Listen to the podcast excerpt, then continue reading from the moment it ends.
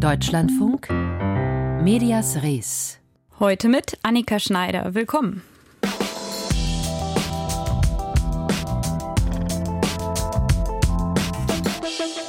Heute vor einem Jahr dominierte ein Mann die Schlagzeilen. Heinrich Prinz Reuß, der Adelige, der laut Generalbundesanwalt den Umsturz der Bundesregierung geplant und sich dafür unter anderem eine Astrologin ins Team geholt haben soll. Damals wurde er öffentlichkeitswirksam festgenommen und vor Kameras aus seiner Villa in Frankfurt geführt. Sie erinnern sich bestimmt an die Bilder von dem älteren Herrn im Tweed-Sakko. Die Zeit schrieb damals vom Putschprinzen. Und es ist auch einfach, sich lustig zu machen über ihn und seine Mitstreiter. Dabei ist genau das womöglich ein Kalkül rechter Akteure. Personen, die wir belächeln, die nehmen wir nicht ernst. Das sind halt irgendwelche durchgeknallten Spinner. Und so unterschätzen wir die Bedrohung, die von ihnen ausgeht. Darüber sprechen wir gleich. Außerdem geht es um eine Reporterin aus Hongkong, die seit einer Dienstreise wie vom Erdboden verschluckt ist. Und wir schauen uns an, wie der MDR in den kommenden Jahren Millionen einsparen will. 3000 Einsatzkräfte der Polizei waren beim bisher größten Antiterroreinsatz der Bundesrepublik dabei, heute vor einem Jahr. Seitdem sitzen 27 sogenannte Reichsbürger in Haft, darunter auch Prinz Reuß. Anhänger der Reichsbürgerbewegung glauben, dass die Bundesrepublik kein legitimer Staat ist, sondern es eigentlich ein deutsches Reich geben müsse. Und angeklagt werden sollen die Inhaftierten nun wegen der Gründung, Mitgliedschaft und Unterstützung einer terroristischen Vereinigung. Das Analyseinstitut CEMAS, das hat zur deutschen Reichsbürgerbewegung gerade einen aktuellen Report veröffentlicht und schreibt, wer sich zu sehr auf das Exotische, Skurrile und an Realsatire erinnernde bei Reichsbürgern fokussiere, der übersehe das Bedrohungspotenzial, das von ihnen ausgeht. Nach der Razzia gegen Prinz Reuß, da sprach zum Beispiel die AfD-Politikerin Alice Weidel von einem Rollatorputsch. Aus Sicht des CEMAS eine strategische Verharmlosung. Darüber möchte ich sprechen mit dem Investigativjournalisten Olaf Sundermeier vom RBB, der seit über 20 Jahren zu Rechtsextremismus recherchiert. Hallo. Hallo, ich grüße Sie. Diese Strategie der Verharmlosung, die ich gerade beschrieben habe, verfängt die in der Medienberichterstattung über Reichsbürger? Na, die verfängt vor allen Dingen bei den Anhängern der AfD, an die ist sie auch gerichtet und deren Zahl ist ja nun mal gehörig groß. Wir haben aktuell eine Umfragewerte von über 30 Prozent Zustimmung der AfD in Ostdeutschland und bei denen fängt das, verfängt das, wenn Frau Weide vom Rollatorputsch spricht. Das hat sie wohl auch deshalb gemacht, um von der eigenen, von der eigenen ähm, Beteiligung der AfD oder Verstrickung einer äh, AfD-Bundestagsabgeordneten, Frau Massak-Winkelmann, die dort mit angeklagt äh, ist in diesem Prozess, eine, eine ehemalige äh, Richterin am Landgericht in, in Berlin, die dort eine unmittelbare Beteiligung aktiver Art hat, bei diesem Putsch von der AfD abzulenken. Und ich beobachte, dass das in weiten Teilen der Bevölkerung auch so belächelt wird, weil man nicht so richtig die ernsthafte äh, Gefahr, insbesondere dieser kriminellen oder terroristischen äh, Vereinigung, aber auch der Szene insgesamt ähm, akzeptieren will. Insofern dringt Frau Weidel da durch, ob nun mit Hilfe oder ohne Hilfe der etablierten Redaktionen und Medien. Wie gut sind denn Redaktionen in Deutschland schon darin, solche Bewegungen einzuordnen, auch zu entlarven und ihr Bedrohungspotenzial zu beschreiben? Also wir sehen ja seit Pegida im Prinzip seit 2014 insbesondere auch durch die Corona-Proteste und die Querdenkenbewegung im Prinzip eine hybride Form äh, des Rechtsextremismus, der sich ständig wandelt und dessen Prinzip es auch ist, nach außen nicht als rechtsextremistische Bewegung äh, erkennbar zu sein. Das macht es unheimlich schwierig für Reporter, Journalisten, äh, zum Beispiel bei Demonstrationen dazu, darüber zu berichten, dass es einen faktisch äh, extremistischen äh, Kern hat, äh, dieser Protestbewegung. Äh, diejenigen, die darüber berichten, werden auch permanent an, unter Druck gesetzt, angefeindet, sobald man dort äh, de, den Rechtsextremismus ins, ins Feld führt.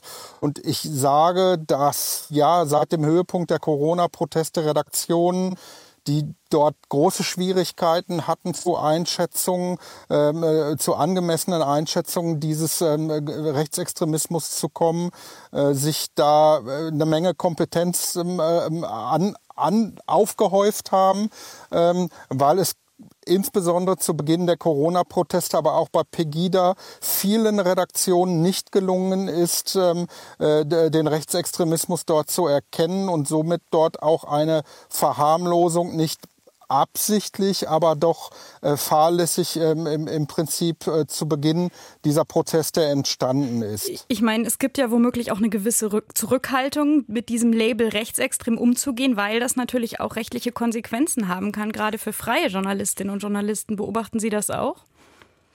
Ja, ganz deutlich. Wir haben es ja auch mit einer Szene zu tun und damit meine ich die AfD, aber auch andere Gruppierungen, die den Widerstand äh, gegen, äh, gegen die sogenannten Mainstream-Medien, insbesondere gegen den öffentlich-rechtlichen Rundfunk zum Programm äh, erhoben hat, dort mhm. Äh, Journalisten auf sämtlichen Ebenen unter Druck zu setzen, äh, rechtlicher Natur, äh, über Rechtsanwälte, aber auch über Programmbeschwerden, über persönliche Diffamierungen, Angriffe Angriffe, sogar auch körperliche Angriffe bei, äh, bei Demonstrationen, aber auch im, im Internet. Und deswegen sind sehr viele Leute eingeschüchtert. Möglicherweise fühlen sie sich auch nicht kompetent äh, genug, dort eine Differenzierung vorzunehmen und äh, den Rechtsextremismus und auch die Gefahr, die in dieser Bewegung sich birgt, zu erkennen und auch zu berichten. Das ist auf der anderen Seite das Kalkül derjenigen Akteure, deren Ziel es einfach ist, dass diese Berichterstattung in dieser Form so nicht stattfindet. Sie recherchieren ja schon sehr lange in dieser Szene. Wie nah kommen Sie ran und wie gefährlich ist das für Sie auch? Äh, es gibt eine ganze, eine Vielzahl von, von Journalisten, die sich mit dem Thema auseinandersetzen. Und ähm, äh, wenn man das langfristig macht, ist man gesichtsbekannt äh, äh, bei, bei diesen Menschen. Das heißt, man zieht im Prinzip diese Leute als Magnet auch an in der Öffentlichkeit. Dort kommt es immer wieder zu Auseinandersetzungen, insbesondere bei der Fernsehberichterstattung oder bei der Live-Berichterstattung macht es das sehr schwierig bis unmöglich, überhaupt eine Berichterstattung zu machen, weil man selbst permanent in Visier genommen wird, angefeindet wird, auch zum Thema gemacht wird, auch zum Thema in den alternativen Medien gemacht wird, die viele Akteure aus dieser Szene äh, selbst betreiben. Also dieses Unmöglichmachen der eigentlichen Arbeit ist mit in meinen Augen die wesentliche Bedrohung für Medienvertreter, die von dieser Szene ausgeht. Denn am Ende geht es darum, dass Berichterstattung behindert bis unmöglich gemacht wird, was ein aktiver Eingriff in die Pressefreiheit ist. Der Investigativjournalist Olaf Sundermeier zu seiner Berichterstattung und zu den Recherchen über die Reichsbürgerbewegung und auch die Schwierigkeiten, die damit verbunden sind. Herzlichen Dank. Danke Ihnen.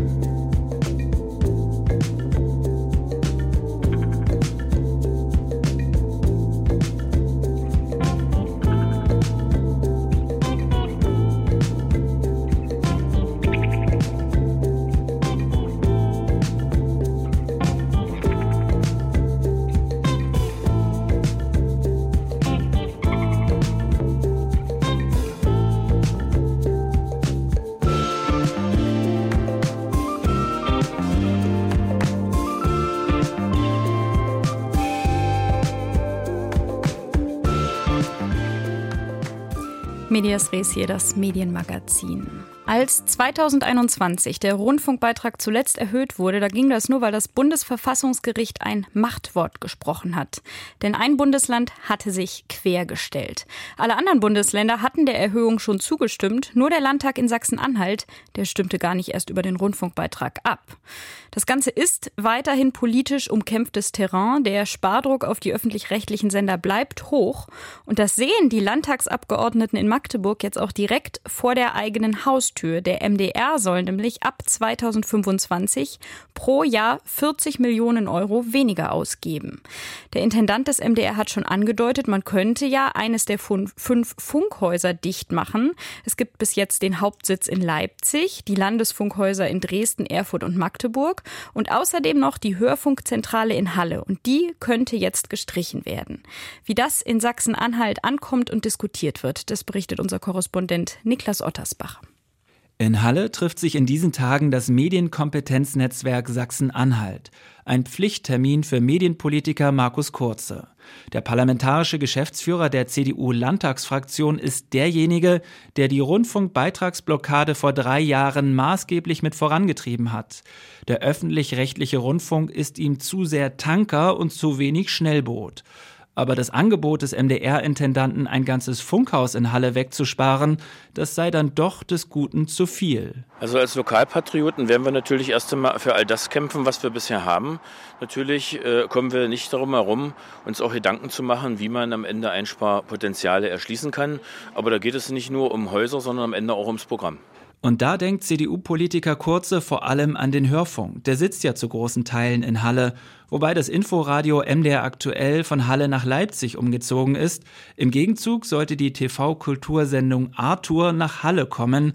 Doch das Aufnahmestudio ist anders als geplant einfach in Leipzig geblieben. Das MDR Funkhaus in Halle ist also schon ein bisschen gerupft. Doch ein paar Sparpotenziale gäbe es dann noch, die Popwelle Jump und das Jugendradio Sputnik. Darüber müsse man in Zukunft sprechen, sagt Markus Kurze. Ich kann ja auch den Ball zurückspielen. Äh, Jump und Sputnik bringen ähnliche Programme. Wenn man sich die Analysen anschaut, auch darüber diskutiert man schon über Jahre, ob man das am Ende so halten kann oder nicht. Und wir, wir brauchen keine Denkverbote. Wir müssen konstruktiv darüber ja, diskutieren und am Ende auch beschließen. Also erstmal am Programm sparen, danach erst über Funkhausschließungen reden und am liebsten nicht in Sachsen-Anhalt. So sieht es der CDU-Politiker. Aber die Debatte laufe nun auf eine Kürzung des MDR-Funkhauses in Halle hinaus, befürchtet Stefan Gebhardt, medienpolitischer Sprecher der Linken und Mitglied im Rundfunkrat des MDR. Naja, das sind erstmal die Geister, die man rief, würde ich sagen. Weil äh, jahrelang hat vor allen Dingen die CDU-Fraktion hier im Landtag gefordert, dass äh, der öffentlich-rechtliche Rundfunk deutlich kleiner und schlanker werden muss. Er wäre zu groß, zu teuer, zu schwer. Und wenn man das so lautstark aus Sachsen-Anhalt prononciert fordert, muss man sich nicht wundern, dass dann die ersten Kürzungen dann auch in Sachsen-Anhalt stattfinden sollen. Und das erste Funkhaus, was öffentlich von dem neuen MDR-Intendanten in Frage gestellt wurde, war tatsächlich dann das in Halle. Allerdings müsste dafür der MDR-Staatsvertrag geändert werden, an dem zuletzt die drei Bundesländer Thüringen, Sachsen und Sachsen-Anhalt in einem mehrjährigen Prozess gearbeitet haben. Die Staatskanzlei in Magdeburg schreibt auf Deutschlandfunk Anfrage, man sei bei ernsthaften Einsparbemühungen des MDR jederzeit gesprächsbereit. Einerseits. Andererseits heißt es dann, Zitat, eine Verringerung des Engagements des MDR in Sachsen-Anhalt kann nicht zur Debatte stehen. Der Intendant des MDR hat nach dem Staatsvertrag im Rahmen des Möglichen darauf hinzuwirken, dass den Ländern ihre Anteile an den Einnahmen des MDR mittelfristig zugutekommen. Der bisher einzige Ressourcenbericht hat hier einen großen Nachholbedarf für Sachsen-Anhalt aufgezeigt. Und weiter bemängelt die CDU-geführte Magdeburger Staatskanzlei, dass vor allem Sachsen vom MDR profitiere. Verhärtete Fronten also. Holger Höfelmann, medienpolitischer Sprecher von der mitregierenden SPD, ist bereit, über Sparpotenziale zu sprechen, möchte sich aber vom Intendanten nicht unter Druck setzen lassen. Das ist ein schwarze Peter-Spiel, ja. Der Intendant sagt jetzt, also ihr in der Politik, ihr müsst jetzt mal entscheiden, wo ich sparen soll. Nee, so läuft das nicht. Wir, wir sind in der Programmautonomie weit weg von politischer Einflussnahme. Das heißt, der MDR ist in weiten Dingen ganz eigenverantwortlich zuständig. Und dazu gehört natürlich auch, dass der Intendant Vorschläge macht, die das Problem insgesamt betrachten. Doch das Funkhaus in Halle ist jetzt als Einsparpotenzial in der Welt. Und das sorgt auch MDR intern für Irritationen. Aus dem Personalrat ist Unmut darüber zu hören, dass der Intendant erst die Öffentlichkeit über seine Planspiele informiert und die MDR-Mitarbeiter in Halle dann in der Zeitung lesen müssen, dass ihr Arbeitsplatz möglicherweise zur Disposition steht. Auch die Stadt Halle bangt. Sachsen-Anhalts größte Stadt ohne MDR-Standort Bürgermeister Eckbert Geier hat angesichts der Diskussionen ums Funkhaus den MDR-Intendanten für Anfang des neuen Jahres zum Gespräch eingeladen. Niklas Ottersbach zu Sparplänen des MDR und der Diskussion darüber.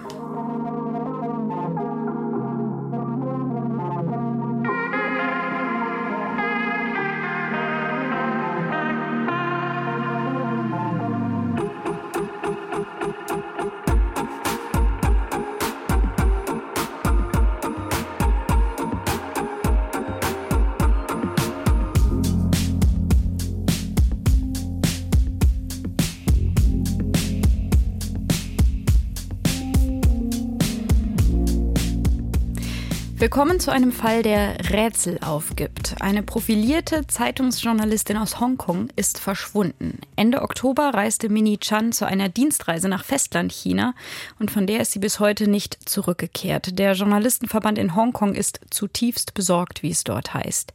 Ich habe mir soeben die ganze Geschichte erzählen und einordnen lassen von Steffen Wurzel, unserem ehemaligen Korrespondenten in China und heute einer der Macher des ARD-Podcasts Welt macht China. Und zuerst wollte ich von ihm wissen, was weiß man inzwischen über das Verschwinden von Mini Chan? Also zunächst, Mini Chan arbeitet seit fast 20 Jahren für die wichtigste englischsprachige Zeitung in Hongkong, die South China Morning Post, sehr anerkannte Zeitung in Hongkong. Sie hat dort in den vergangenen Jahren vor allem über Militär geschrieben, über Chinas Sicherheitspolitik. Und ja, Ende Oktober war sie in diesem Rahmen auf einer Dienstreise in Peking, in der chinesischen Hauptstadt von Hongkong aus.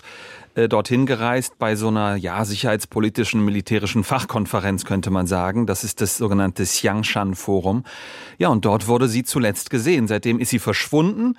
Bekannt geworden ist das Ganze erst einige Zeit später durch einen Bericht der japanischen Nachrichtenagentur Kyodo, die darüber berichtet hat. Und daraufhin kam dann dieser Hongkonger Journalistenverband, der sich zu Wort gemeldet hat. Man sei tief besorgt und man rief dann, also der Journalistenverband rief dann die Zeitungsredaktion von Mini Chan, dieses South China Morning Post auf, äußert euch doch mal. Die hatten sich nämlich bis dahin gar nicht geäußert. Ähm, und das passierte dann auch. Die haben sich dann auch geäußert.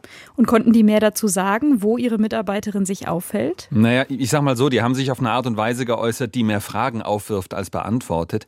Mini Chan sei in nicht dienstlicher Angelegenheit in Peking, hieß es dort. Sie kümmere sich um eine private Angelegenheit und das habe man von ihrer Familie erfahren. Und dann gab es noch die Bitte, doch bitte die Privatsphäre von Mini Chan und ihrer Familie zu respektieren. Man könne keine weiteren Infos geben. Wow, also viele Fragen, die danach sozusagen aus dieser Ansage entstehen. Und gleichzeitig hat die South China Morning Post, äh, besser gesagt das Management, gedroht, allen, die zu diesem Fall recherchieren. Konkret zum Beispiel dem kritischen Hongkonger Online-Nachrichtenmagazin Hongkong Free Press. Den wurde gesagt, lasst bitte schön in der Berichterstattung die Spekulationen weg, bitte berichtet verantwortungsvoll, sonst behalte man sich rechtliche Schritte vor.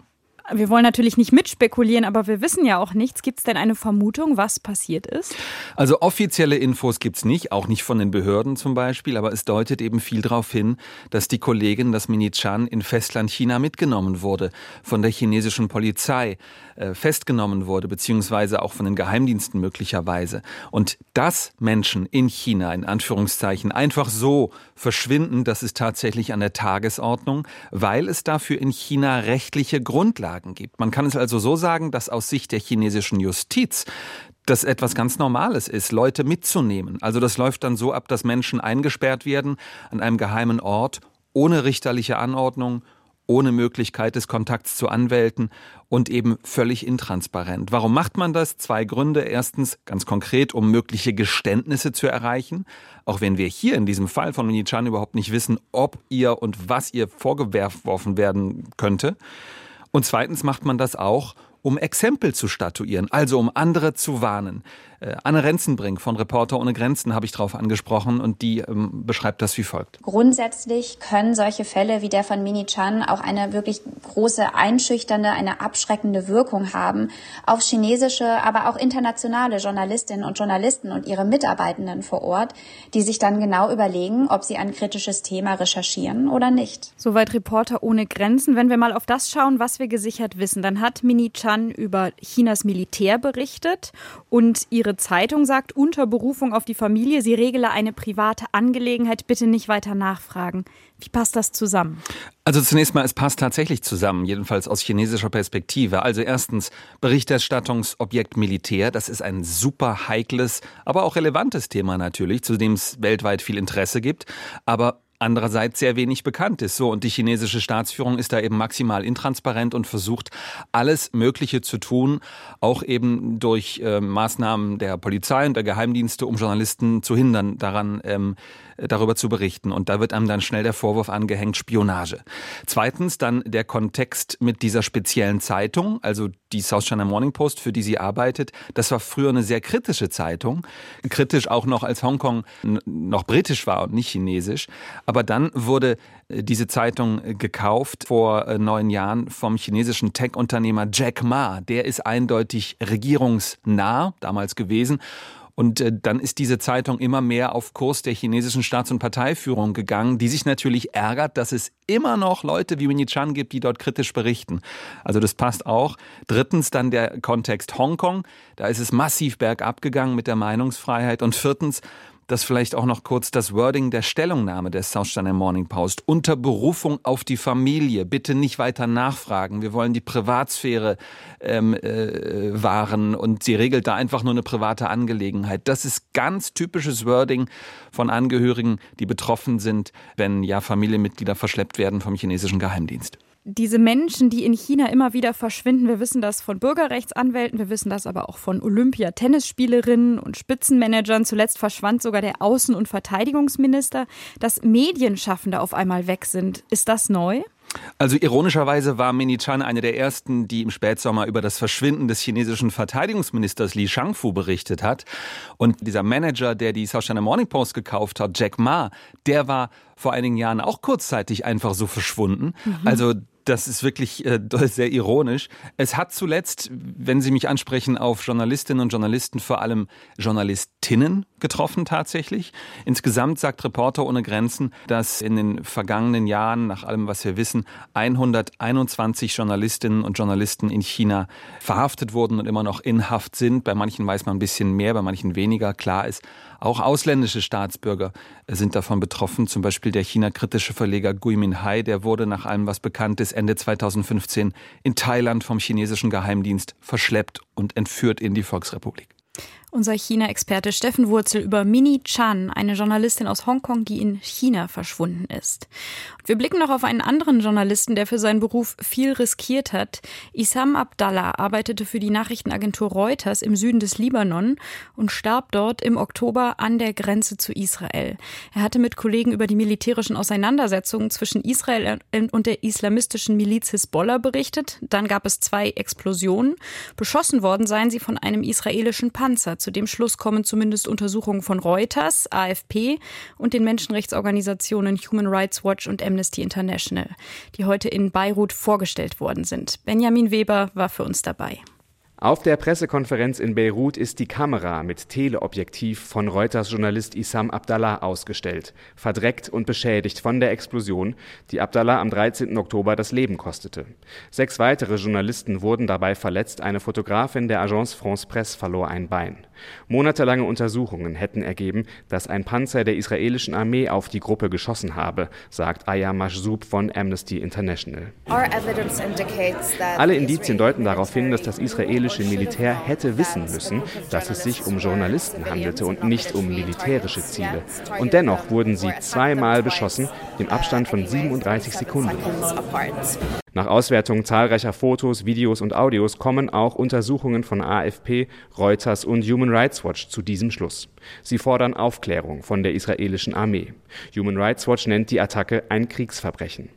Dabei hätten sich die Journalisten an dem Ort sicher gefühlt, weil sie glaubten, weithin als Berichterstatter sichtbar zu sein, sagt Dylan Collins von AFP. Er war am 13. Oktober im Süden Libanons dabei, um über die Gefechte zwischen Israel und der libanesischen Hisbollah im Grenzgebiet zu berichten. Die israelische Armee hat sich bis Redaktionsschluss nicht auf eine Deutschlandfunk-Anfrage zurückgemeldet. Ein Bericht von Benjamin Weber. Im Büchermarkt wird es gleich spannend. Der Roman Salzruh schildert ein Psychospiel in einer abgelegenen Pension im Wald. Mein Name ist Annika Schneider. Tschüss.